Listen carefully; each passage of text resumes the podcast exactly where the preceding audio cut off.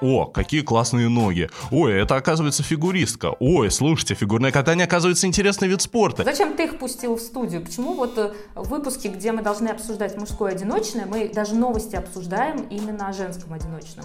Да давай кого-нибудь обидим. Нет, мы же очень толерантный подкаст, мы никого не обижаем. Побеждает тот, у кого хвост чище.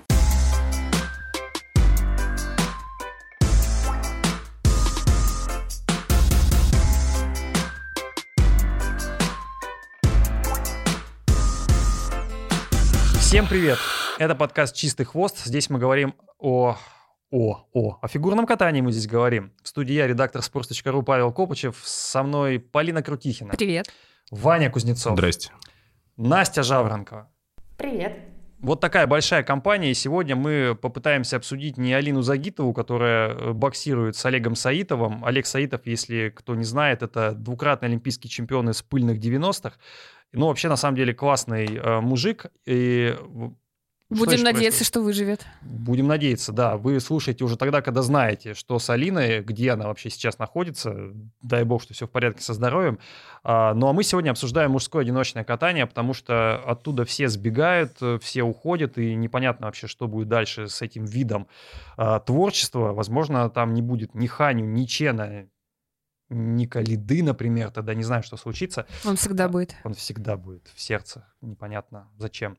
А, В общем, вот такая история. Друзья, подписывайтесь сразу, вот э, сразу проставляйте нам лайки в раз, на разных платформах. Э, Мы выходим на Ютубе, есть Яндекс Музыка, есть Google подкасты, Apple подкасты, и буквально еще пара слов, почему мы решили а, поговорить именно летом про э, мужское одиночное катание, а, например, не про Алину Загитову, Валиеву, Щербакову, там допинг или что-то иное. Полин, сформулируй.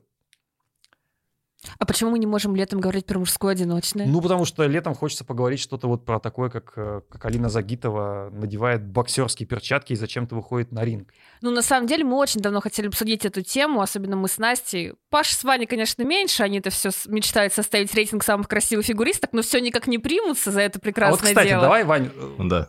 почему мы это не сделали еще до сих пор? Почему? Потому, потому что кто-то из нас сливается все время. То я, то ты.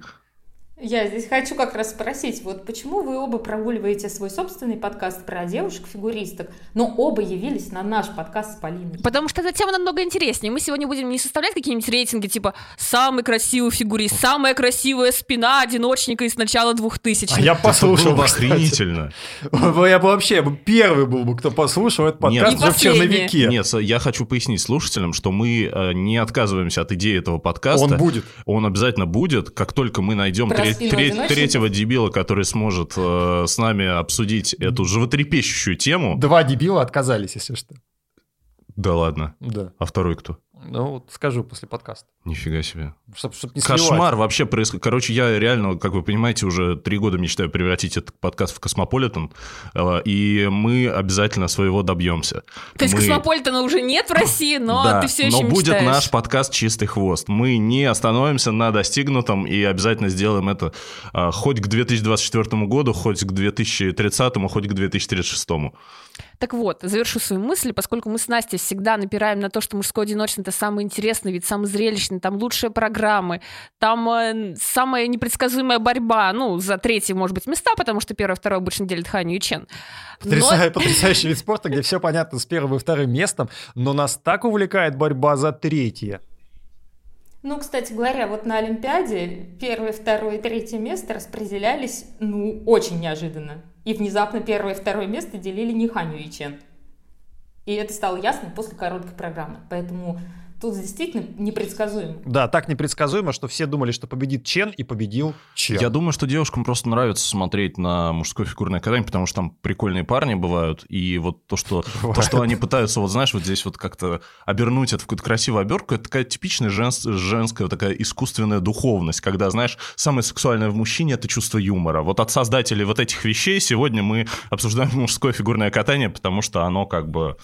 Ты все-таки Ну, превратил кстати подкаст говоря, Самое Космополитен. лучшее чувство юмора, мне кажется, если уж, Вань, ты так хочешь рейтинг хоть какой-то из а, мужчин-фигуристов, это у Нейтана Чена. Достаточно почитать его инстаграм. Он даже рекламу дает с шутеечками. Но, кстати, вот хотела бы вернуться более к серьезному. Возможно, Полина никак не закончит свою мысль, но вклинюсь я. А, на, самом деле мужское одиночное очень классно именно тем, что мы пережили наконец-то вот эту квадовую революцию, которая стартанула где-то после Сочинской Олимпиады.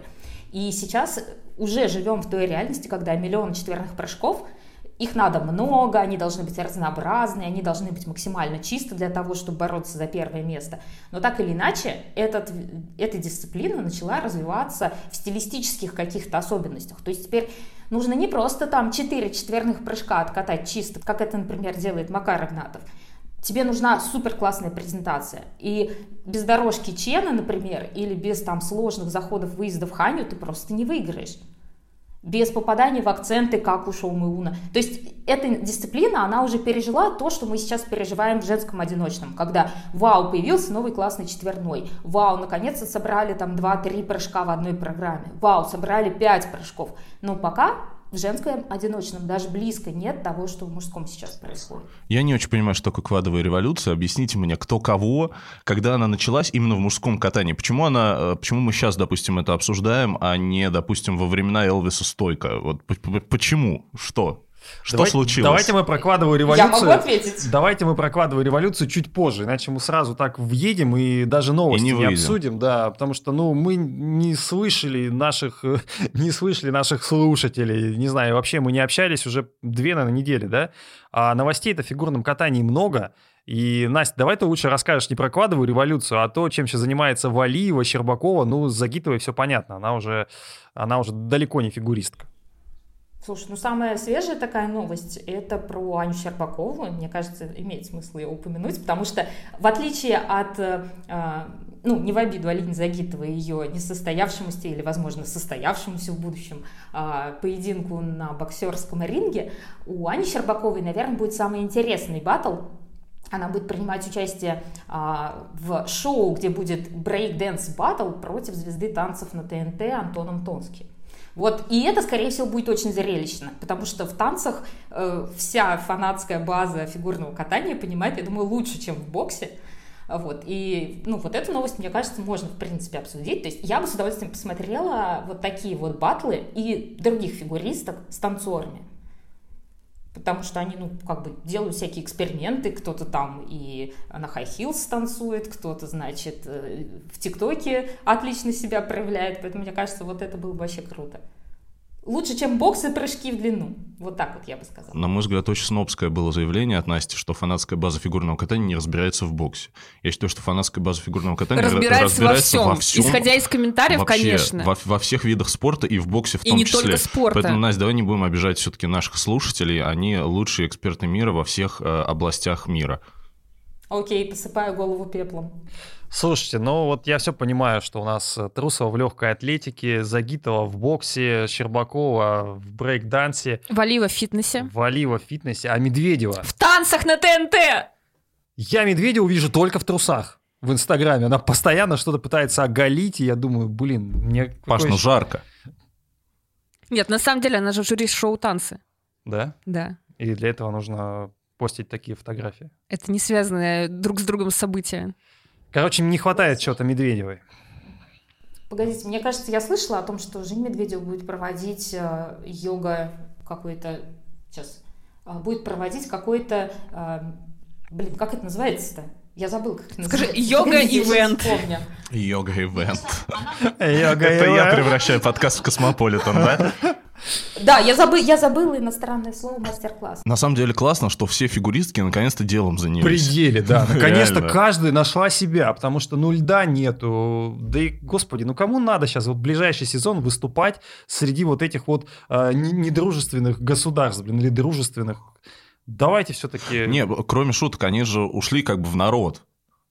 Ну, то есть фигурное... То есть к нам. Фи... Не, смотри, фигурное катание – это на самом деле, если абстрагироваться от э, того, что его смотрят на Олимпиаде, примерно все, это достаточно маргинальная такая тема. Ну, какой-то маленький вид спорта. То есть там что-то происходит. Полгода идет всего, кстати. Полгода идет. Э, человек танцует одну и ту же программу весь, весь сезон, да, весь сезон, четыре соревнования. А там, ну, непонятно, многие люди обычные, они там не разбираются, например, в прыжках. То есть, например, там в футболе разобраться намного проще. Ну, понятно, мяч в воротах И или здесь нет. сейчас э, люди, которые занимаются боксом, прыжками в длину, э, перекрашивают волосы, э, сидят в жюри танцев на ТНТ, они расширяют э, фигурное катание, они расширяют как бы этот вид спорта и показывают, что им доступно все. Поэтому очень здорово, что вот этот процесс, который сейчас происходит, он происходит. Потому что я помню, что когда Аделина Сотникова расширяла фигурное катание э, своими приобретениями шмоток от Луи Vuitton, ее осуждали. Хотя, на мой взгляд, это позитивная вещь, потому что, ну, вы же понимаете, что вот Лиза Нугуманова тоже э, вклад хороший делает в развитие фигурного катания. Например, катается на Ламборджини по пустыне. Это же здорово. Кто-нибудь кликнет в Инстаграме и подумает, о, какие классные ноги. Ой, это, оказывается, фигуристка. Ой, слушайте, фигурное катание, оказывается, интересный вид спорта. И таким образом фигурное катание, оно растет, понимаете, из вот этой гребли на байдарках во что-то очень ценное. Боже, Полин, зачем мы их пустили в студию? Зачем ты их пустил в студию? Почему вот э, в выпуске, где мы должны обсуждать мужское одиночное, мы даже новости обсуждаем именно о женском одиночном? Ты видела ноги Нугумановой? Если честно, вот здесь как раз в новостях о мужском одиночном и о том, как они расширяют аудиторию фигурного катания, я бы лучше поговорила о телеграм-канале Мишка Лиды. Он, кстати, вот тоже покрасился, открыл свой купальный сезон. Он, да, показал, как он ест пельмени, своего кота. Ну, на самом деле, вот, Паш, ты должен вообще Своего кота, но это очень важно, Парень конечно. открывается для публики. Давай, где твой восторг? А как тебе его цвет волос? Мне он стал напоминать э, Таранькова. Но прикольно, почему нет? Тронькова? Ну, Троньков тоже был. Ну, Таранькова такой белый. же цвет волос. Не, мне он стал напоминать, э, помнишь, у Смолова был такой цвет волос? Смолова, да. Вот. Очень ну, похож. Смолову и Тронькову это шло. А Коляда, как, в общем-то, был и Ты, ты- ты- ты намекаешь на то, что типа Смолов и Троньков такие бродяги, а Коляда это скорее... Ну, они были все-таки такими мачо. А, а Коляда не устраивает тебя в этой роли. Нет, не А устраивает. можно все-таки из журнала «Космополитен» перейти к мужскому одиночному? Э, Ну, если ты... Я думал, ты кинешь Пашу стулом. А тебе нравится телеграм-канал Коляды? Ты Я не подписана? подписана на него. Почему? Что? Ну, потому что при всей моей симпатии к катанию Михаила Коляды, Он последнее, женат. что... Нет, последнее, что... последнее, что меня интересует в этой жизни, это то, как он ест пельмени. А он туда даже порцию пельменей выкладывает. Настя же сказала. Сейчас кто-то переобувается, по-моему. Короче, я подписана на Калиду. Я не очень люблю, так сказать, многие соревновательные выступления и его даже программы. А, и Опа. вообще, у меня он раскрылся только когда я перешел к Алексею Николаевичу Мишину. А, Но так или иначе, да, я подписана на его канал и считаю, что его канал как раз значительно интереснее, чем у многих других одиночников, которые тоже вот на волне популярности Телеграм завели себе маленькие СМИ. Давайте по- пойдем все-таки по э, мужскому одиночному, раз мы вписались в эту тему. Все А. верно, Каледа не имеет к нему никакого отношения, поэтому отстаньте от Каледы. Так, ну что ж, у нас э, есть э, тема, которую мы решили э, немного, что называется, обсудить. Я даже чуть-чуть подготовился, правда, мо- мою подготовку так немного Полина перед подкастом оценила, ну, с мешком. Э, Тем не менее, э, мужское одиночное катание, как мне кажется, оно переживает какие-то такие циклы, как вот есть циклы в экономике, да, вот макроциклы, микроциклы. Вот э, то же самое случается с мужским одиночным, даже если брать такие вот макроциклы, как Олимпийские игры. А, по крайней мере, до 90-х годов там доминировали или европейцы, или американцы. И мы все помним прекрасно вот этих вот Хамильтона, Байтана, которые побеждали, которые, в общем, сдавали тенденции, поэтому в 90-е годы, а, в общем-то, фигурное катание и в Америке имело такую популярность, в том числе и на профессиональном а, виде. Затем с 90, ну, если конкретно с 88 года по 2010 7 Олимпиад подряд кто-либо из советских или российских фигуристов обязательно был в призах. То есть там был такой наш флагманский вид наряду там с парами и с танцами. Три Олимпиады подряд, ни одной медали у, России. Зато, начиная с 2010 года, ну, кстати говоря, может быть, ты, Вань, вспомнишь, кто был первым азиатом, который выиграл олимпийскую медаль? Первый азиат. 2010 Ну, год. скорее всего, Дайсуки Такахаси, да? Да, так и есть. Затем был Ханю с его победами, там Шомауна, был Денис Тен, если мы его относим как призер, э, относим его к азиатам, наверное, стоит его отнести. И вот так вот такие циклы, то есть Азия не доминировала до 2010-го, теперь она доминирует. Ну, Чен тоже, в общем-то, такой Ты, ты, полуазиат. ты, наверное, немножко загнул с американцами доминирующими, потому что ну, там канадцы тоже были, наверное, Да, были, конечно, канадцы, да, были, конечно, и канадцы, и в том числе и Элвис Стойко. А, С чем связаны вот такие периоды? Полин, как тебе кажется, что это за вот э, сначала одни, потом другие? Как это объясняется? Есть какие-то тенденции? Мы один раз обсуждали эту тему уже в нашем подкасте про мужское одиночество. Это было два года назад, в нашем первом сезоне. И... Никто не помнит, я не помню. Да, да, да. Поэтому я позволю себе немного повториться. Есть э, две теории, они не мои, они Нины Мозера и Терри Тутберидзе. Первая теория, значит, от Нины Мозера, э, связана с тем, что у азиатов а, тело лучше приспособлено к исполнению различных сложных прыжков, и в целом они более выносливые, поэтому они добиваются больших успехов в мужском одиночном. Почему по такой логике у Японии, у Китая, у Кореи нет большого количества сильнейших одиночниц? Понятно, что есть Юна Ким, что есть э, э, Каори Сакамото, чемпионка мира, что есть там... Действительно, в Японии есть хорошие одиночницы, но нет таких, которые бы могли взять и легко исполнить 5 четверных прыжков в произвольной программе. На этот вопрос Нина Мозер не отвечала своей теории, и когда ее спросили, это было в интервью, когда ее спросили, а почему Хавьер Фернандес тогда лидирует, это были те времена, когда Хавьер Фернандес выигрывал чемпионаты мира, она сказала, он латинос, а они тоже другие. Есть Да, Есть да, в принципе, друг- на- в принципе, на индусы тоже другие. Да, кстати, это тоже расизм скатывается. важный вопрос, почему тогда у нас и индусы не доминируют в фигурном катании. Есть только мем про индусских парников, которые выступали на юниорском гран-при и заработали примерно 8 баллов в совокупности за всю программу. Ну, то, что у них льда нет, наверное, я думаю, тут ответ Да. как раз простой. Вторая теория от Этери Тутберидзе. Она заключается в том, что азиатские фигуристы более дисциплинированы. То есть здесь дело не в каких-то физических качествах, а именно в психологических, что они лучше слушают тренера, что не выполняют вообще беспрекословно абсолютно все. Правда, в эту теорию плохо вписывается Шомуна, который был Ушел тут берется. да, у Тутберидзе в тренировочном лагере, и как-то особых там успехов у него не было. Ну, он, конечно, туда приезжал не с целью, чтобы остаться жить в России, тренироваться постоянно, скорее, чтобы попробовать новые методики, но, похоже, как-то у них матч не случился. Вань, ты что думаешь?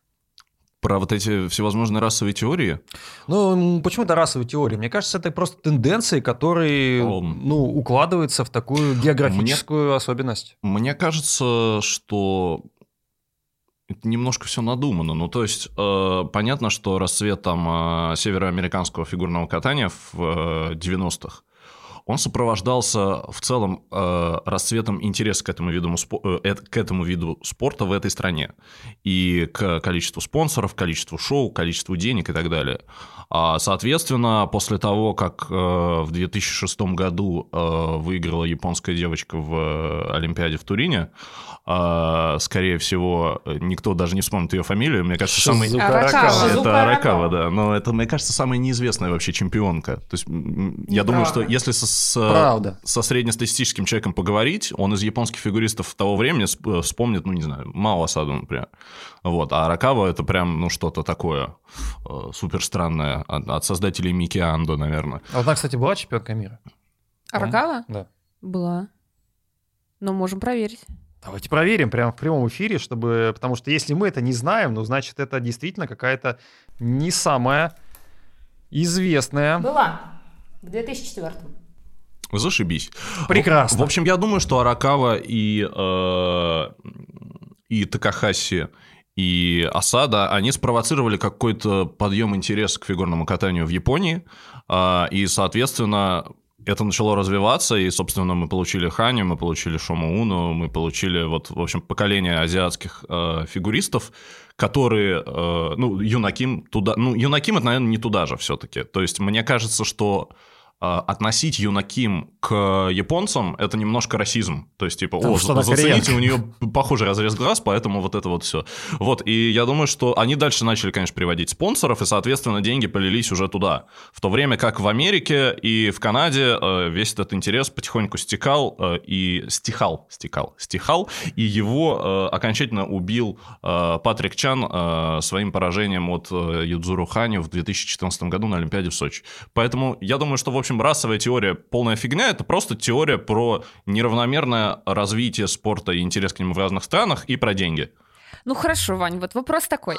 В России фигурное катание было на пике популярности как раз в районе Турина, когда мы взяли три золотые медали с четырех, ледниковый период начался, детей повели в секции. Почему именно тогда мужское одиночное в России закончилось, а расцвет наступил внезапно в женском А катании? с чего у тебя в женском катании наступил расцвет? Там 9 лет после этого не было ничего. То есть там, я помню, с 2006 года, когда Слуцкая заняла третье место в Турине, после этого э, была одна приличная девушка в России. Это э, Нет, ну Ксения Макарова, Леонова. которая когда-то попала в десятку на следующей Олимпиаде. Так подожди, Леонова соревновалась в то же время, что и Макарова, и в отличие от нее взяла медаль на чемпионате мира. Ну да, это было в каком же Потом году? как в раз 2012, да? Туктамышева и а, Сотникова появляются. Шесть лет, ни, ни хрена вообще, слушайте, шесть лет это очень много. Нет, ну За вопрос- 6 лет можно карьеру сделать в фигурном катании. Алина Загитова не продержалась 6 лет. Остановитесь. Я уже просто тут изнываю. Не, везде Во-первых, был- я не понимаю, почему вы Да. снова скатились в женское одиночное. Это вот мой первый главный вопрос здесь. Вот, Полин, как ты Потому что его пока не запретили. Это... Второе, второе. Вот насчет... С Ваней согласна в том, что, да, действительно, популярность э, фигурного катания в азиатских странах возросла, но почему он забывает Юкусата, почему он заб- забывает Мидориита и так далее. То есть из Он их не Потому что их вспоминал. все забывают. можно много вспомнить э, тех, кто в Японии с тем или иным э, интервалом появлялся, просто они становились чемпионками мира, и всегда это приводило новых детей в секции. Но я здесь хочу вернуться обратно к мужскому одиночному и поговорить про такую вещь. Я действительно не очень верю во все эти а, расовые теории. Тут я тоже с вами соглашусь, не соглашусь как раз с Ниной Мозер. А, но мне кажется, что действительно очень влияет мода.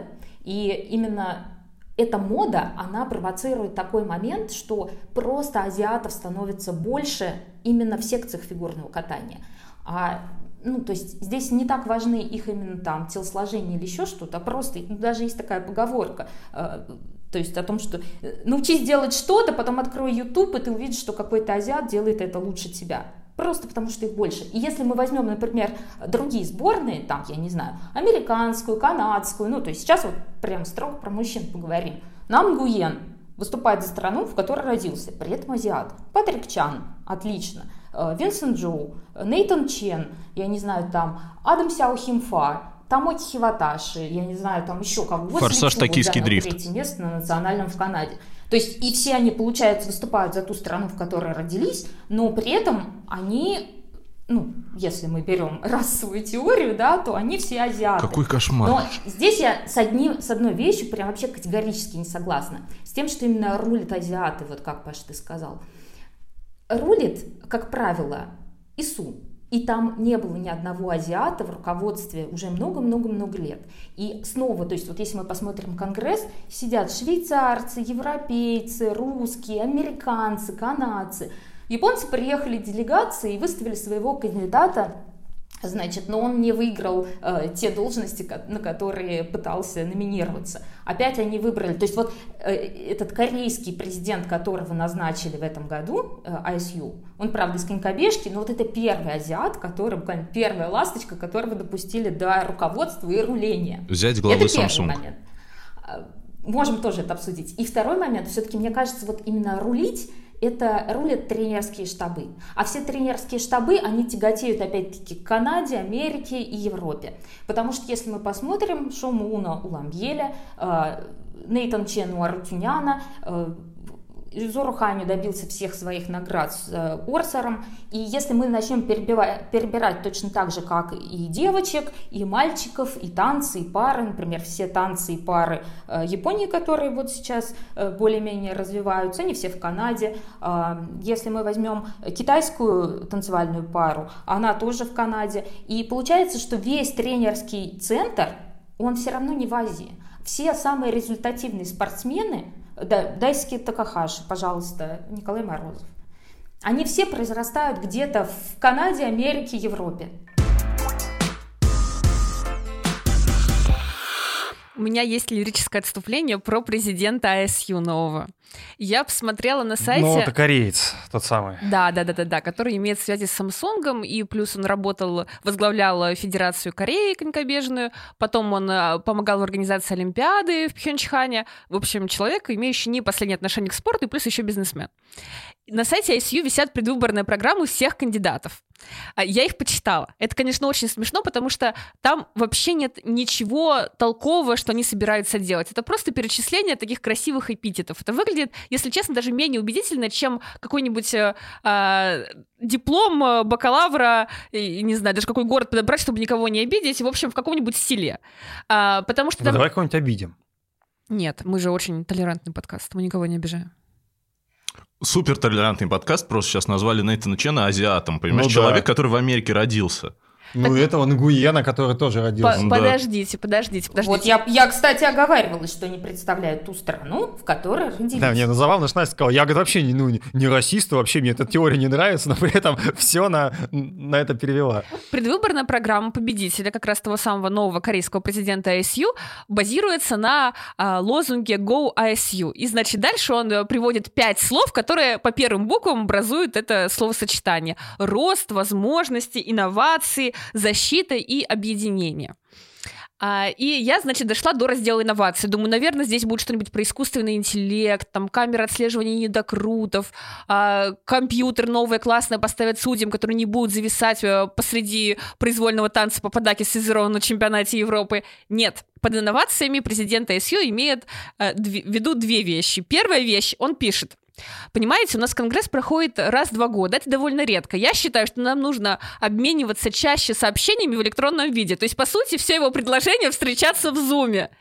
И второе предложение про инновации он пишет. И есть еще одна хорошая идея, которую мы сейчас уже прямо имплементируем. Мы вводим Международный день фигурного катания. Ну, просто на оба предложения не нужно ни копейки. Я не вижу здесь каких противоречий. А вот на твои искусственные интеллекты нужно дофига денег. За- Зачем тратить деньги на такую ерунду, как фигурное катание? Ну, я должна опять же оговориться, что действительно во всех предвыборных программах нет э, ни одного убедительного предложения. Единственная какая-то идея, может быть, здесь э, стоит подискутировать о том, насколько она реально, опять же, из-за денежного вопроса. Мы знаем, что у ОСЮ денег нет. А если вы не знаете, то На, на почитайте... ваше фигурное катание. Почитайте пост в телеграм-канале Луц Пол Бирмана, где я расписала бюджет А, это ISU. Сама реклама пошла. Так вот, единственное какое-то отдельное предложение было у кандидата из Сербии, он набрал меньше всего голосов, всего пять, я подозреваю, Он что... коренной дво- серб? Два, да, Слободан его зовут, два из этих голосов, я подозреваю, человек. было... Слободан от, э, Нгуен Да, какой-нибудь. подожди, говорю, Ага. два из этих пяти голосов, я думаю, были от э, Российской Федерации, потому что у нас же два голоса от э, конькобежцев и от э, фигуристов. Так вот, э, у него презентация, конечно, сделана по сравнению с корейцем, с американкой, с финкой, сделана плохо, потому что он просто кинул туда скриншоты из PowerPoint, и там такие еще фотографии с заваленным горизонтом, которые явно делал он сам на разных катках.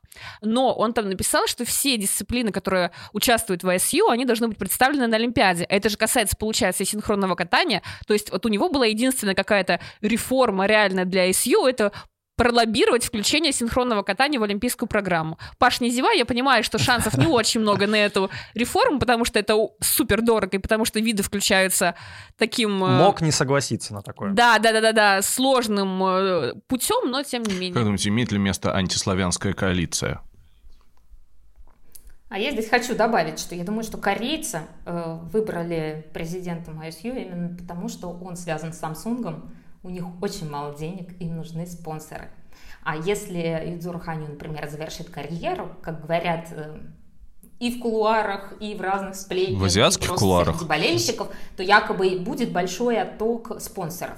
Будет ли это так действительно или не будет, учитывая, что у них сейчас есть очень большие возможности по женской одиночке, пока Россия находится в бане, а, соответственно, может быть, в данном случае они перепугались, что у них спонсоры уйдут, и кореец получил много голосов именно поэтому. Подождите, мне вот все вот эти вот все наши разговоры про эту бедность фигурного катания, что вот они ну такие бедные, у них нету денег настолько, что они даже не готовы проводить турниры, потому что вот лучше Паш, пропустить турнир, да подожди. Паш, ну. они не подожду, они продают одну из своих резиденций, чтобы заткнуть дырку в бюджете. Хорошо, все это понятно. Можно резиденцию продать, на почки кого-нибудь э, сдать.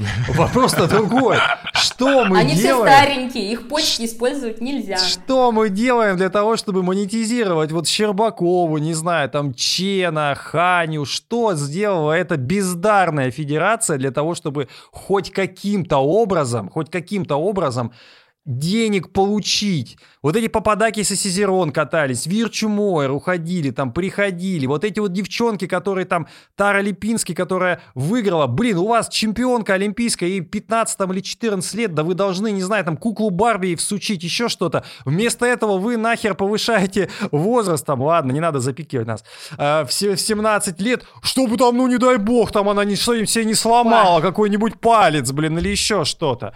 Что Паша, они делают-то, СТ? Э, реклама именно а, вот этого вот сегмента товаров, которые могут рекламировать а, девочки до 18 лет, да и мальчики тоже, она как раз менее всего привлекательна.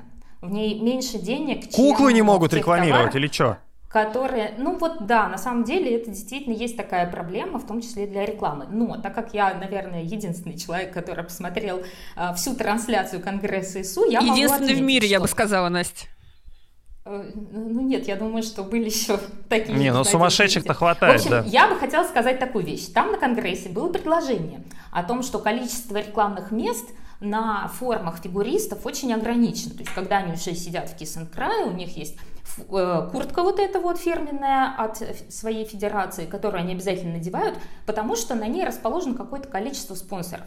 Так вот, э, российская Федерация фигурного катания, она предлагала как раз расширить количество этих мест. И удивительным образом выступило несколько других федераций, которые сказали, это поставит в неравные условия других фигуристов, у кого нет спонсоров. Им будет обидно и грустно. Э, так или иначе, это предложение прошло просто потому, что конькобежцы тоже были очень заинтересованы в этом, и чем больше рекламных мест, там у них и на шлеме можно разместить и так далее. То есть они, это шло одним предложением, поэтому очень многие федерации, которые в том числе не относятся к фигурному катанию, они за это проголосовали.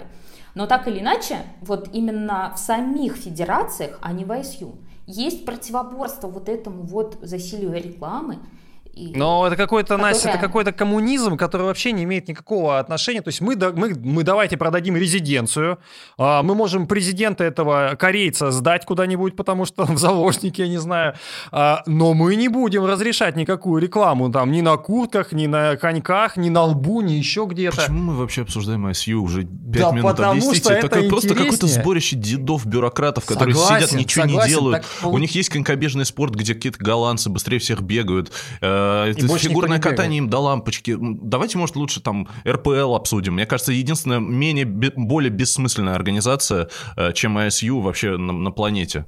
РПЛ? РПЛ. У меня есть более инновационное предложение. Давайте вернемся к мужскому одиночному.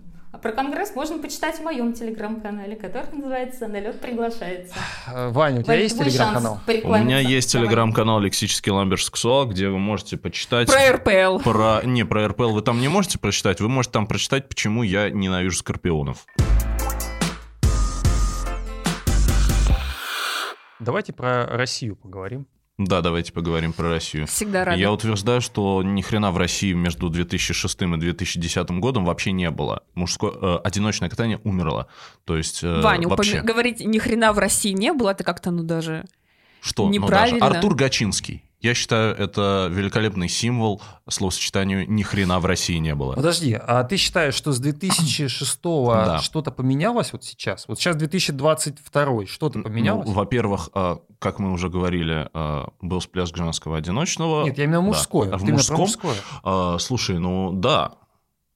То есть смотри, несмотря на то, что ты очень любишь иронизировать над Кофтуном, Калидой, Алиевым и прочими вот этими людьми, которые очень похожи скорее на российских футболистов, чем на российских фигуристов, а, тем не менее, это люди там а, масштаба топ-5 э, мирового фигурного катания, европейского фигурного катания в тот момент. И мы не знаем, как бы все сложилось, если бы Максим Кофтун поехал на Олимпиаду в Сочи, как и должен был потому что он обыграл Евгения Плющенко на чемпионате России 2014. И, э, тем не менее, Максим Кофтун э, когда-то был на пьедестале чемпионата Европы, и э, Михаил Калида был на пьедестале чемпионата мира, Дмитрий Алиев чемпион Европы.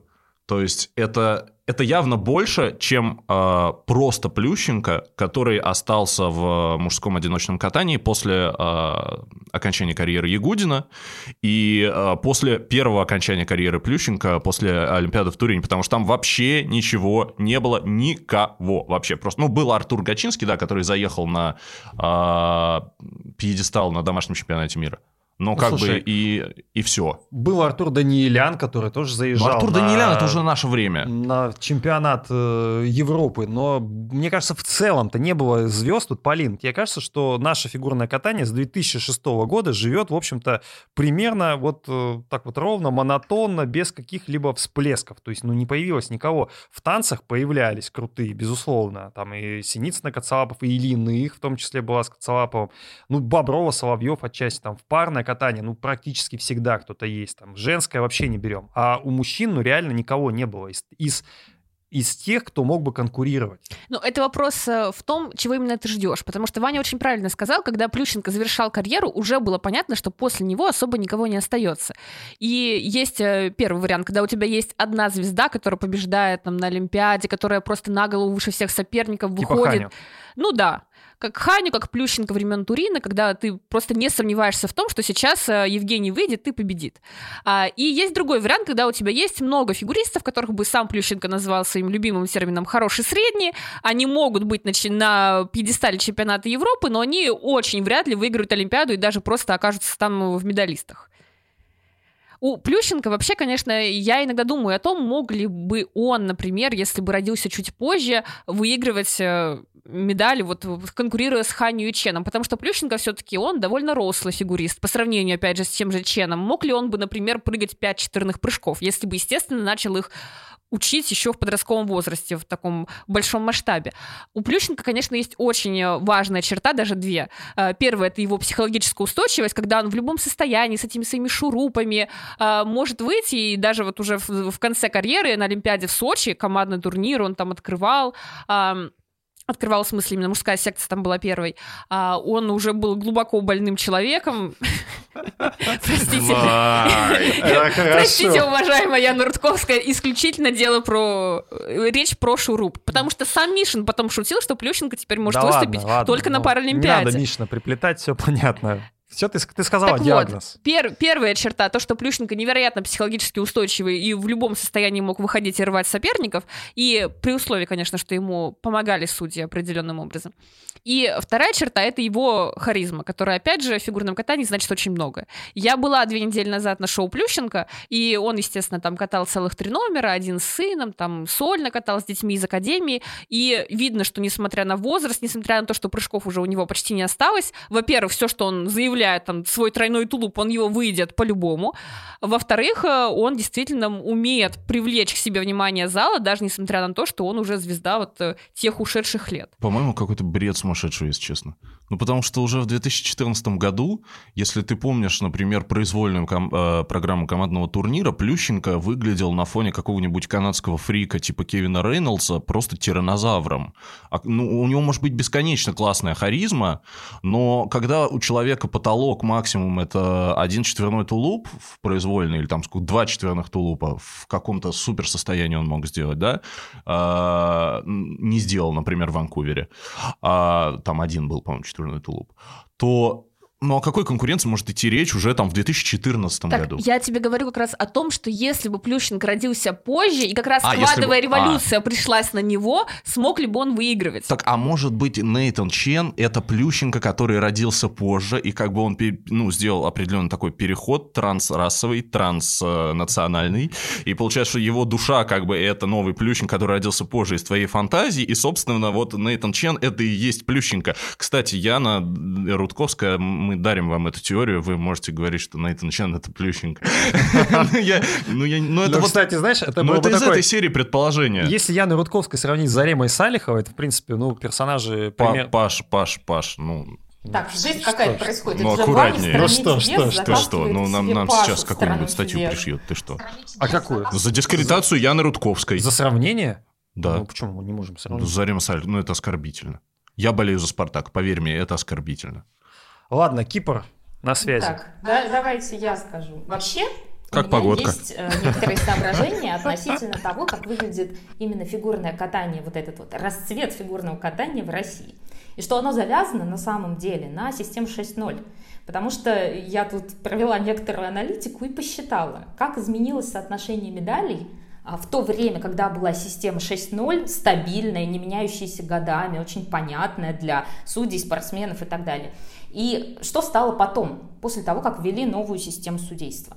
Так вот, если мы возьмем только одиночное катание мужское, то у нас э, до э, завершения системы 6.0 у нас 10 золотых, 10 серебряных, 10 бронзовых медалей на, чемпионате, на чемпионатах мира. Ну, просто по Олимпиадам сравнивать не очень релевантно, они раз в 4 года, а вот чемпионат мира, все участвуют, самые сильнейшие, проходит каждый год. Если же мы возьмем уже новую систему судейства, то у нас э, две золотые, и это еще Плющенко на старом багаже. И у нас две бронзы. Это Гачинский доехал, и Миша Калида в 2018 году, когда еще какое-то количество лидеров не приехало, и в том числе, я считаю, что Миша там мог брать серебро и должен был брать серебро, но так или иначе там случилась бронза. А если же мы сравним вот то, что происходит 6.0 и в новой судейской системе и по другим видам спорта, там не, не хуже, там еще хлеще. То есть в парах у нас 30 золотых медалей, а сейчас 4. В серебро у нас 24 было медали, сейчас только 6. Бронза чемпионатов мира было 12, осталось 6. И то же самое происходит в танцах. Там 25 против 4 только золотых. И э, вот такая вот ситуация происходит ну вот, во всех дисциплинах, э, в том числе и в женском катании. У нас мы по золоту начали лидировать, но еще серебро и бронзу на чемпионатах мира мы не перебили, хотя сейчас считается, что вот у нас расцвет в э, женской одиночке. И из этого я делаю вывод, что просто наша именно тренерская махина, вот эта вот спортивная, она еще не смогла адаптироваться к тому, что происходит после 6.0, потому что там была глобальная стабильность, а теперь правила меняются, ну, буквально каждые 2, 3, 4 года. То у нас добавляют четверную, то у нас его убирают. Сейчас вот тоже происходит бесконечное изменение. Теперь по-другому будут ставить компоненты.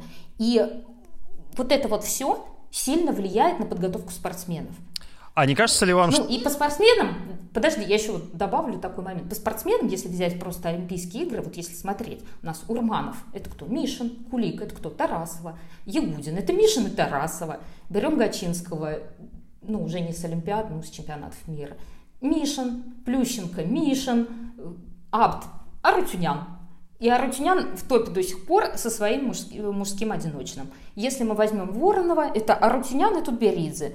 Ну, то есть у нас мало вот именно тренеров, тех, которые могут готовить этих чемпионов. И скорее у нас проблема не в том, что должны народиться новые Плющенко, Урмановы, Ягудины и так далее. У нас должны народиться новые Мишины и новые Тарасовы, только более лучшего формата. Потому что вот Мишину 81 год. И я просто думаю, 81 год человек каждый день на катке в юбилейном. Это же, ну, нам нужны новые специалисты.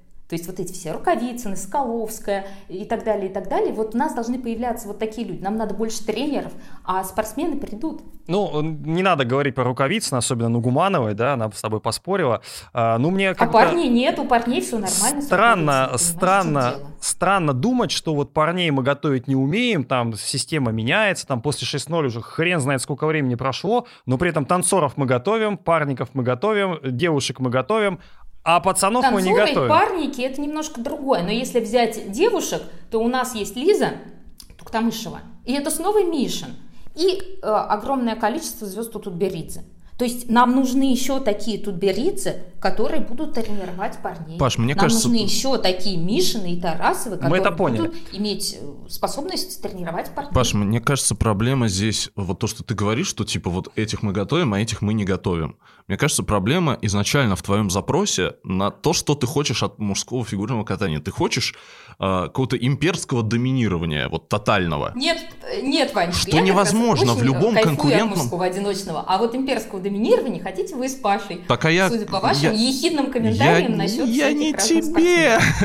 Э, э, Настя, я про э, то, что вот Паша предыдущий тезис сказал, что вот этих мы готовим, этих готовим, этих готовим, а парней типа не готовим. Вот, на мой взгляд, проблема в том, что в любом высококонкурентном виде спорта не может быть никакого супердоминирования.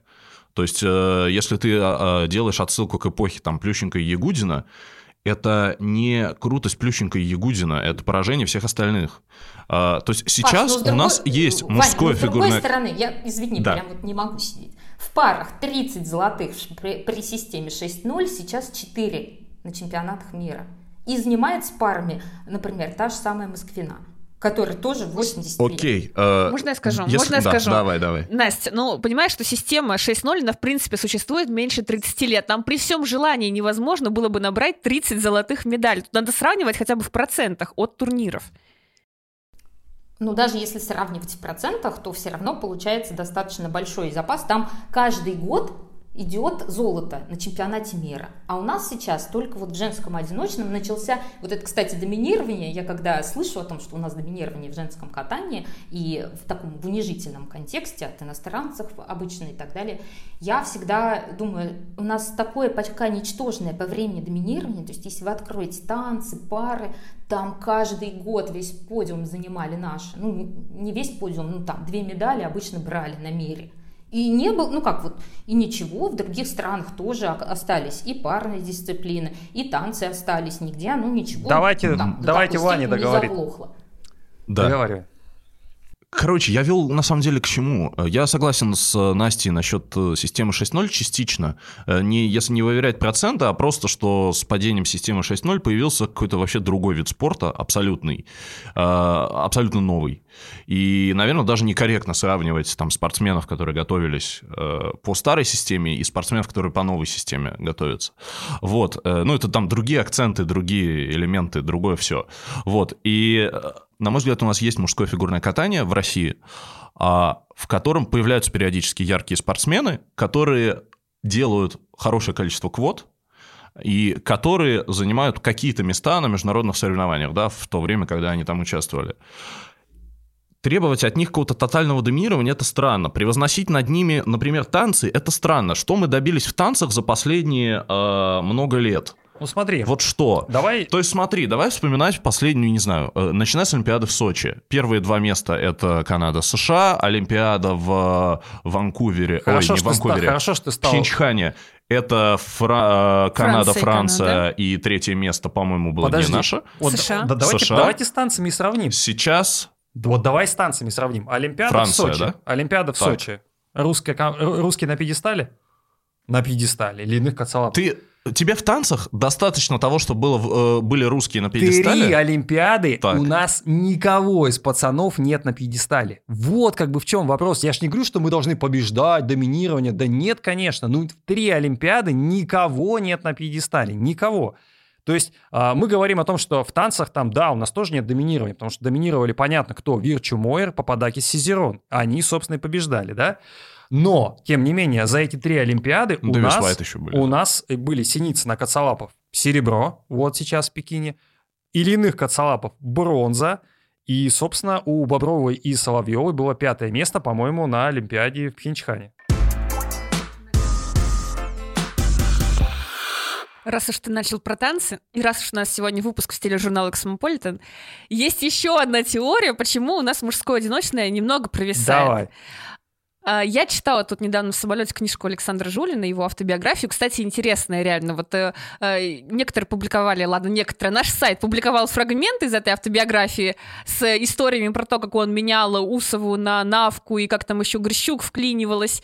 А, Но если почитать целиком, книжка действительно очень любопытная. Там э, нужно понимать особенности личности Александра Жулина. Они в этой книжке все прямо очень хорошо выпячиваются, но читать действительно классно. Интересно, как это не Видно, видно, что писал ее Жулин очень активно, то есть не просто отдал страничку в Википедии э, и какие-то главные факты из своей жизни некому стороннему автору, литературному негру, и он за него написал книжку, видно, что Жулин в этой книжке прямо на все сто процентов присутствует. Так вот, он там рассказывает как раз про свое детство и про то, как он переходил из мужского одиночного в танцы. Что э, его родители очень полюбили как раз этот вид фигурного катания, что у них были свои кумиры, и они мечтали, что вот сейчас Санька вырастет и станет тоже новым классным советским одиночником. А у него не очень клеилось с прыжками в первую очередь, и поэтому ему в какой-то момент предложили уйти в танцы. И он переходил из танцев мужской одиночный и обратно несколько раз, потому что как только у него не клеилось что-то в танцах, как только он понимал, что там тоже нужно работать еще и с партнершей, он мечтал вернуться в мужское одиночное, и эта логика работает очень часто, потому что у нас есть некая такая градация, что одиночные виды — это престижно, Парное катание, ну, не так престижно, но, по крайней мере, там а, есть реальные результаты, там есть какая-то вот акробатика, что ли, это... Э, Конкуренция меньше, Интересно для мальчика. А танцы — это что-то такое прямо, даже можно сказать, унизительное, особенно для парня. То есть это прямо ты расписываешься в том, что у тебя вообще ничего не получилось в мужском одиночном катании. И поэтому получается такая ситуация, что... Получается такая ситуация, что э, у нас э, парни и так не очень хотят идти фигурное катание, считается, что это не супер такой мужской вид спорта, и лучше пойти в хоккей, там шайбу погонять. А если они приходят, и у них, не дай бог, э, тройной тулуп э, получается в 12 лет, а не в 10, они сразу как-то вообще в этом разочаровываются, и дальше могут вообще уйти из секции, потому что они в другой вид переходить не хотят, а в мужском одиночном у них вот не получилось. Почему ты сказала, что ничего не получается, это даже так расписаться в беспомощности, я почему-то подумал про Глеба Смолкина. Не знаю почему. Ты как бы вывела, как твоя логическая цепочка к этому пришла? Паша, почему ты меряешь э, вообще все успехи исключительно по... Э, ну, во-первых, Глебом Смолкиным, во-вторых, исключительно по Олимпиадам? Ну, то есть, мне кажется, это тоже странный перекос в фигурном катании. Вот, вот Объясню. этот культ э, Олимпиад. Нет, нет, мне кажется, тут Это вопрос... турнир, который проходит раз в 4 вот, года. в том-то и дело, Это две программы за, все за правильно, 4 года. Все правильно. Но это вопрос именно, как я уже говорил об этом, микроцикл и макроцикл. Мне кажется, что по Олимпиадам это гораздо проще отследить, это раз. А во-вторых, если мы посмотрим на чемпионаты мира, о которых так любит говорить Настя, она там уже статистикой так жонглирует, что я уже, честно говоря, даже ну, не улавливаю суть. Но даже если ты возьмешь чемпионаты мира, вот начиная именно до с какого года? Наверное, с того самого 13-го, то если не брать вот ту самую бронзу Калиды, которую можно, в общем-то, и не брать, то медалей-то и там нету. Да, хорошо, ну, да. Гачинский. Ну, я говорю, начиная с Гачинского, то больше медалей нету. Ну, Гачинский или да. Ну, а что, две медали на, чемпионате, на чемпионатах мира за все эти годы мало тебе? Чего много, что ли? Ну, много, да, Ну, медалей? тут на самом ну, деле что-то есть. по-разному Что-то да. Я все-таки тоже вот с вами соглашусь, чемпионаты мира более показательны, потому что если мы возьмем пары, к примеру, то у нас э, мало медалей вот сейчас идет, особенно золотых, да, но это потому, что доминировали Савченко. Ну со подождите, партнерами, но... Да нет, так. но вы... И вот тут, тут можно по-разному относиться. Там, вы не улавливаете тоже. главную суть. Ну, медали, конечно, есть. Ну, Лассажар Тараньков были, в конце концов. Ну, были там, не знаю, кто там, Тарас ну, вот они чемпион, чемпионы мира один раз. У всех были медали, хотя бы там каждый год, раз-два года. Ну, неужели вы не видите пропасть, которая есть в мужском катании в России? То есть, это пропасть, которая образовалась с времен Плющенко. Нет медалей фактически на чемпионатах мира, нет медалей на Олимпиадах. Есть медали на чемпионатах Европы, где другой уровень конкуренции конкуренции. Да, там выигрывали Алиев, там выигрывал Кондратюк вот на этом чемпионате Европы. Самарин.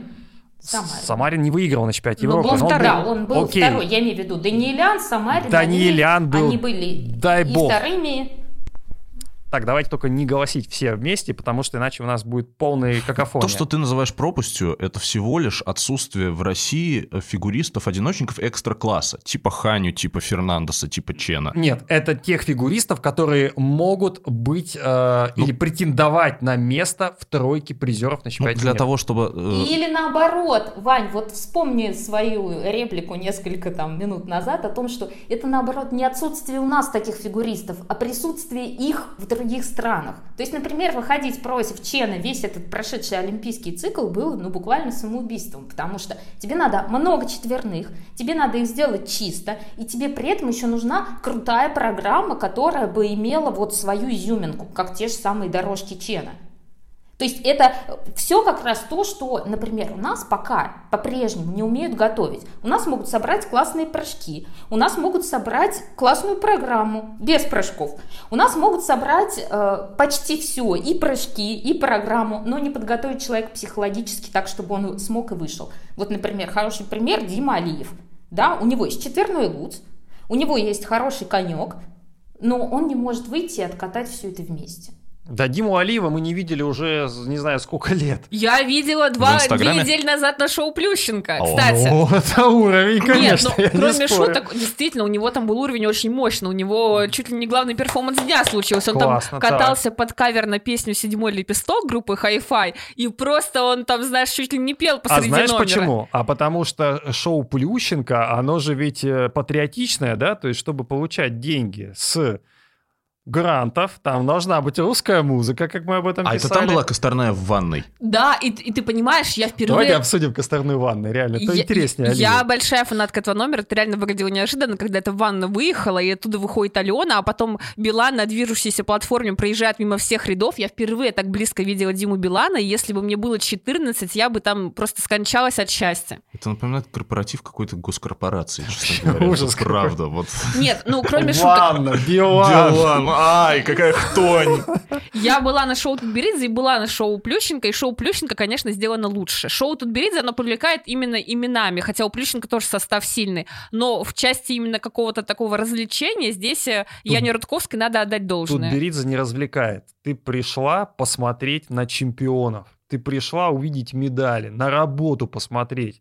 А каких ты тут вообще собираешься? Тут, не знаю, ванны ты хочешь увидеть? Короче, тут если, если возвращаться из э, ванной, э, то Ну мне да. э, в нашу тему, и продолжая к тому, что сказала Настя, на мой взгляд, невозможно поставить на поток производство фигуристов экстра-класса.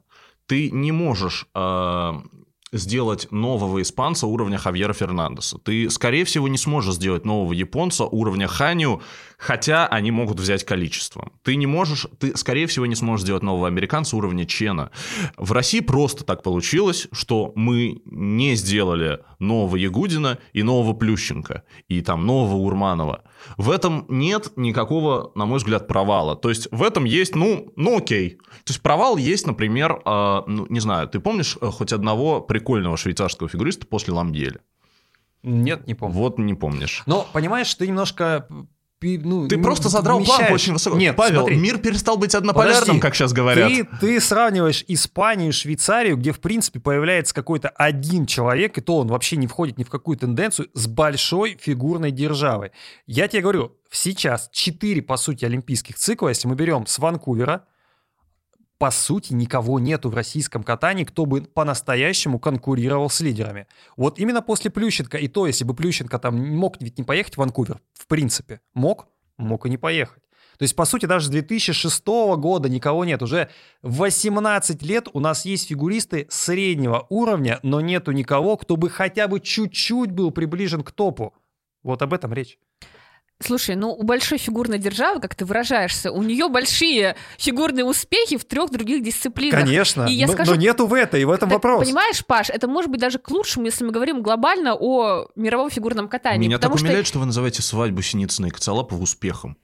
В если других бы... дисциплинах. Паш, если бы Россия еще и в мужском одиночном брала полные пьедесталы, то, скорее всего, фигурное катание превратилось бы между собой Хотя бы кого-то на в пьедестал. духе синхронного плавания и художественной гимнастики, который интересен вообще минимуму стран. Фигурное катание и так очень нишевый, ну, Ваня бы сказал, маргинальный вид спорта. И там действительно не так много стран, которые заинтересованы в его развитии. Согласен с Полиной. А если в мужском одиночном тоже Россия такая привозит а, Щербаков, Трусов и Валиев, и они берут полный подиум, а все остальные страны там борются за четвертое-десятое места. Кому это было бы Паш, интересно? то, чего ты хочешь от мужского фигурного катания, вот я абсолютно согласен с Полиной. Такое возможно только ну, в каких-то вообще помоечных видах спорта, где есть э, вот э, одна суперстрана, которая э, всех выносит. Да, она есть в женском фигурном катании, но это к вопросу о том, что из себя сейчас представляет женское фигурное катание, если вот такое происходит. Мой последний аргумент. Смотрите, а, Виктор Петренко, Алексей Романов, Илья Кулик, Алексей Гудин, Евгений Плющенко. Валерий Карпин. Олег Александр Романцев. Да, а Дмитрий Оленичев. Ну, слушай, фактически 10, больше даже лет русские люди выигрывали Олимпийские игры в мужском катании. И здесь, по сути, 4-5 олимпийских циклов нету никого. Это реально то, что говорит Настя, что нету тренеров, которые бы готовили. Вот они там остались, вот эти все вот Тарасова, там, не знаю, кто там еще готовил, там, Мишин, да, они все постарели, там, возможно, у них там либо нету людей способных, либо что-то еще. Я пытаюсь на этот вопрос Просто ответить. крутые парни закончились. Люди Отлично. Вот, может быть, есть. этой фразой нужно было раньше хорошо. сказать. Это и есть главное. Давайте про революцию, Да, которую под- ты... Подожди, я вот тут хотела од- один момент сказать. Во-первых, Ваня тут бросил о том, что невозможно делать э, чемпионов и так, чтобы они все были разные. Посмотрите, что называется, на Монреальскую школу танцев. Они из десятки э, чемпионата мира занимают там 7-8 мест, и все разные. Это раз. То есть это все-таки возможно. А, два, я все-таки считаю, что всегда дело в тренерах. И э, здесь я бы хотела такой момент просто еще отметить про Алексея Николаевича Мишина. Кроме того, что ему 80 лет, да, 81 год, два из его топовых учеников все-таки ввязались в тренерство. Это Урманов и Плющенко. Да, у них сейчас как бы разные уровни успеха. Еще Самодурова. Участвует в скандалах, кто-то нет. Но здесь я бы хотела отметить один момент. Миша начал тренировать в 73 году. Первый его такой глобальный успех, собственно, олимпийский чемпион, у него случился в 94-м, собственно, с Урмановым.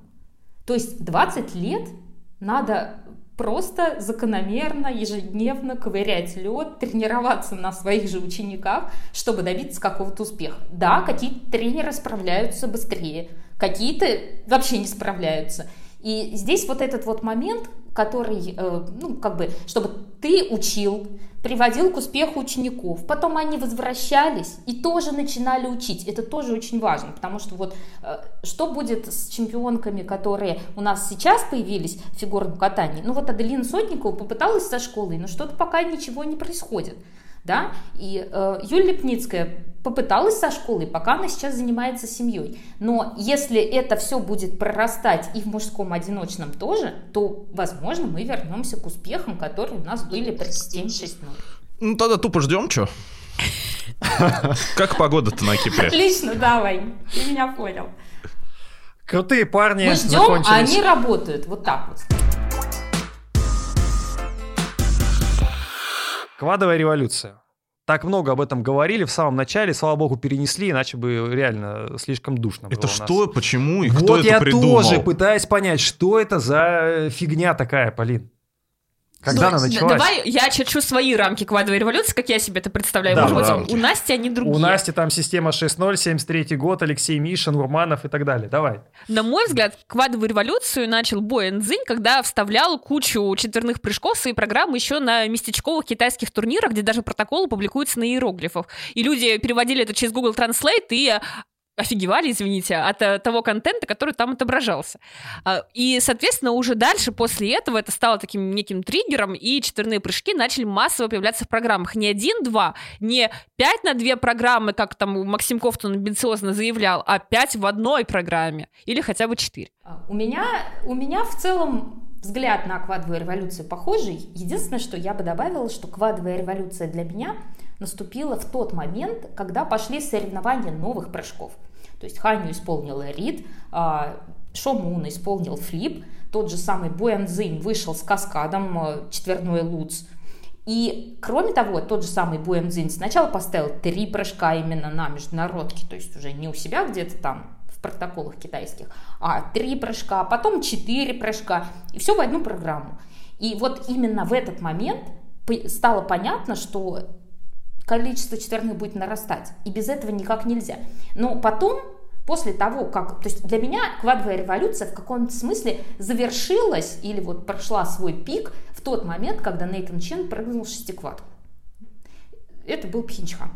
А потом стало очень нужно добавлять к этим большим количествам квадов что-то еще. То есть у Нейтана Чен появились супер классные программы. Ну, они еще появились в 2017, но вот это вот как бы мясо начало нарастать на программу.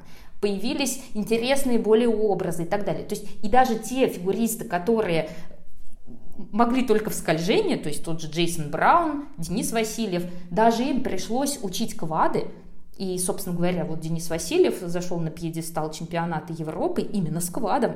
То есть он не мог уже выступать совсем э, с программой исключительно в скольжении образе. То есть вот для меня вот это представляет собой квадовую революцию. Подождите, я не могу единственное понять в нашем подкасте, почему из раза в раз в нем Денис возникает Васильев. Денис Васильев. Потому что он действительно на самом деле хороший фигурист. Ну почему он возникает у нас в подкасте? Что он делает такого, что сюда прорывается? По Вот что? приколу. Потому что... одна. Ну, у него презентация на уровне э, того же самого Фернандеса. Что? У него Вы что, с ума? другое, но Слушайте, я понимаю, что когда- из, из той же оперы. Я понимаю, что когда в э, фигурном катании вообще ни хрена не происходит, Вот-вот-вот. а, то можно любой пук называть революцией, а Дениса Васильева сравнивать с Фернандесом. Я ну, тоже не как послушайте, Васильев ну что? Фернандес? Не сходите с ума. Мне сейчас с вами очень интересно. То есть, когда первый раз был исполнен тот же самый четверной флип, это, по-твоему, Нет. фигня? Да. Я вообще не понимаю, А когда вот о чем сейчас речь последние... четверной аксель, это тоже фигня, Ну да? да. И если он поставит его на соревнование и тоже при- приземлит, по-твоему, это фигня, Как да? любой э, вид спорта, фигурное катание, которое до сих пор является видом спорта, оно усложняется со временем. Когда-то был человек, который первым прыгнул четверной прыжок. Был человек, который прыгнул его в каскаде. Был человек, который прыгнул там другой четверной прыжок, третий. Когда-то разрешили четверные прыжки прыгать в короткой программе. По-моему, произошло в начале нулевых. Это все потихоньку росло, усложнялось, усложнялось, и ничего аномального, революционного и так далее в том, что фигурное катание развивается, нет. То есть есть аномальное, наверное, если бы оно деградировало, в каких-то компонентах. Но в том, что оно развивается, я, я не знаю. То есть э, я не знаю, почему какой-то ах происходит из-за того, что а, там, например, когда регулярно а, Хавьер Фернандес прыгал, а, там, например, три четверных прыжка в одной программе, кто-то потом прыгнул четыре, и все такие, ё-моё, что происходит? А потом кто-то прыгнул пять, и все такие, вау, какой... Ну, ну что в этом революционного? Ну здорово, что фигурное катание растет. Ты хотел сравнить Васильева с, э, С, с чем? с Фернандесом. Я вообще не понимаю, как, вот кто тут, ну, как, Я вы, с- как вы это сравните? Полин, давай вот ты видишь в этом знак равно? Ну, Нет, это- я не вижу знак равно между Васильевым и Фернандесом. И вообще, я все-таки настаиваю на том, что мы должны называть его Васильевсом, как по паспорту. Потому что Фернандеса и я, и Денис... У Фернандеса это явление. Да, я и Дениса, и Хавьера видела вживую, к счастью, и несколько раз. И, конечно, Фернандес, он на другом уровне презентации, харизматичности и работы с залом, чем Васильев. Но Васильев действительно очень хороший фигурист европейского уровня, просто он не похож по этим качествам ни на Ламбьеля, хотя, как Ваня любит шутить, э, Стефан сделал в, в программах для Дениса памятник себе нерукотворный, потому что программы как будто бы на него поставлены, а не на Дениса. Ни на Фернандеса, ни на кого из них Васильев не похож, но он действительно хороший фигурист. Он больше скорее из категории Брауна. Я бы хотела здесь провести очень четкую вот эту вот градацию.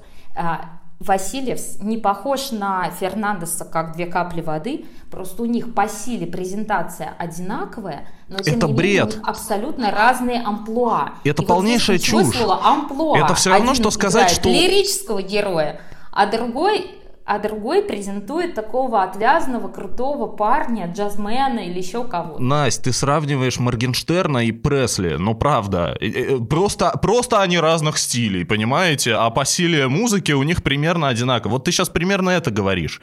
Это невозможно. Какой Васильев? Какой Васильев? Вы, оч- вы откуда, ребят? Вы сейчас похожи на людей, для которых Алина Загитова лучшее, что они видели в фигурном катании. Очнитесь, пожалуйста. Учитывая, что мы вылезли за час, а мы этого не любим, я этого не люблю, у нас есть еще одна тема, которую бы хотелось э, обсудить. Э, Мы так э, сегодня пинали русских фигуристов, не только Михаила Калиду, но и вообще всех-всех-всех. Но как-то прошли мимо Марка Кондратюка, который в этом сезоне, во-первых, выиграл э, золото чемпионата Европы, в принципе, выступал довольно стабильно. и- Стал олимпийским чемпионом, но здесь пока без медали. пока без медали, э, и благодаря кое-кому может остаться без этой медали. Вот. А, Но, тем не менее, почему-то мы не называем Кондратюка каким-то явлением. И вообще есть сомнение в том, что это, в принципе, явление, потому что, ну, то ли он прыгнул выше головы, в принципе, вообще в этом сезоне, а, и, в общем-то, личный турнир показал, что так и есть. И, э, ну, если мы можем ли в принципе сказать, что Марк Кондратюк это вот такой наш, наше будущее? Наш новый, ну, если не Плющенко, то хотя бы что-то там Новый Олив. Новый Алиев, да, новая Каледа. Ну, э, личный турнир я бы точно на Олимпиаде не делал каким-то показателем, потому что мы все помним, что он выступал там сразу после командного, и, в принципе, неоднократно обсуждал, что самое главное, чтобы Марк все сделал именно там, за команду. А что он там будет делать лично на турнире, даже если он выйдет на лед и просто там ляжет и включит себе Иисус Христос суперзвезда и будет 4 минуты смотреть небо Аустерлица и думать о вечном, все равно уже никто бы его не осудил за это. Он уже Сколько подарил метафор у тебя? Подарил золото, да. Ну, конечно, столько метафор. Ведь мы 10 минут обсуждали Дениса Васильевса. Мы напитались этой культурой. Латвийской. Латвийской культуры. Шикарно. Так вот, личный турнир э, Марка Кондратюка на Олимпиаде вообще забываем и не учитываем в наших э, раскладах. А знал бы он, кстати, что за командное золото не дадут, он бы, блин, в личном стал бы так выступать бы. Думал бы. И все равно с вероятностью 99% он бы не оказался на пьедестале, даже если бы он Жалко. прыгнул выше этого потолка. Марк неплохой фигурист, он действительно тоже относится к категории тех, кто пытается взаимодействовать с залом, когда у него э, пик таких физических э, возможностей и психологической устойчивости, он взаимодействует с залом очень хорошо, мы это видели в командном турнире Кубка Первого канала, который проходил еще два года назад, а, и на Там, Олимпиаде где Марк пытался... взаим- подрался почти что. Я не понимаю, Паш, почему Алине Загитовой не дали в соперники на боксерском турнире Евгению Медведеву? ты бы понимаю. уже в первых рядах, ты бы, ты знаешь, с палаткой пришел к Лужникам и за ночь занял там место, чтобы Потому быть что в первом Медведева ряду. некогда, она трусы меряет для Инстаграма. Или Вернемся, купальники, не знаю. вернемся к Кондратюку. Так вот, у Марка действительно есть вот эта черта, что он харизматичный парень, и у него пол- получается привлекать аудиторию, особенно когда ему удачно подбирает программы. Но я не могу сказать, что Кондратюк это идеальный фигурист. С точки зрения техники у него действительно довольно много недочетов. Это касается прежде всего прыжков, потому что он молодец в том плане, что он старается их выезжать, но у него, как и у Жени Семененко, например, есть проблема с тем, что он делает это настолько на пределе возможностей, что высоких надбавок за качество получить за это практически невозможно. Ты вот минуты три вещала, на самом деле в самом же начале сказала классную фразу. Марк просто неплохой фигурист. Вот это, мне кажется, идеальное описание того, что стоит знать про Марка Кондратюка. Ну, неплохой фигурист, согласись. он. Э, Я согласен, мне, в общем нечего добавить. Он э, вполне вписывается в концепцию неплохих фигуристов последних лет. То есть он не сверхчеловек, Ну, неплохой. он местами обаятельный. Ну, Мы, неплохой. э, конечно же, в него охренительно верим. Я не знаю, зачем охренительно верить в каждого российского фигуриста, в каждого российского пацана, который надевает коньки. Вот зачем это делать?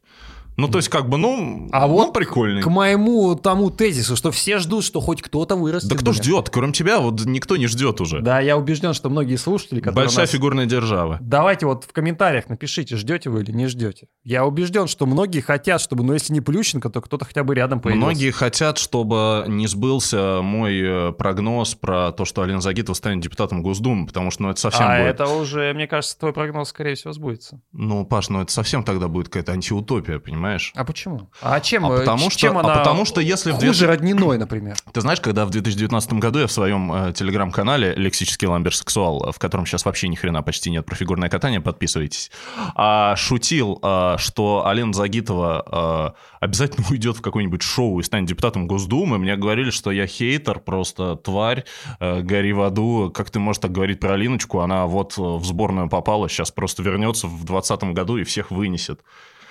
Паша, понимаешь, антиутопия реализуется. А я действительно шутил. Ну, я не думал, что это всерьез А произойдет. ты думал, что она это сделает транзитом через боксерский поединок? Транзитом через боксерский поединок. Ты знаешь, сейчас вообще многие изобретают достаточно интересные транзитные Транзиты. схемы. Да. Да, поэтому, э, обсуждая о транзите, я не знаю, это большой транзит, маленький транзит, э, как, какой из транзитов это, но это весьма интересный транзит, боксерский... при- Нет, ты знаешь, мне тут скинули фотку ее, в каком-то, Какую? в каком-то совершенно т- кислотном платье, ну, не, не Зелёное платье, такое. вот это вот Мгм. зеленое, да. Ну, я не понял, то есть то ли это прям плохо, то ли это прям хорошо. То есть, э, ну, у меня есть какой-то вот какой-то вкус на эти вещи. Но... Конечно, но- ты же но- мечтаешь сделать наш подкаст новым космополитеном. Ну, космополитен, конечно, потому что людям это нужно, я а когда утверждаю. мы перейдем уже к рубрике «Гороскоп»?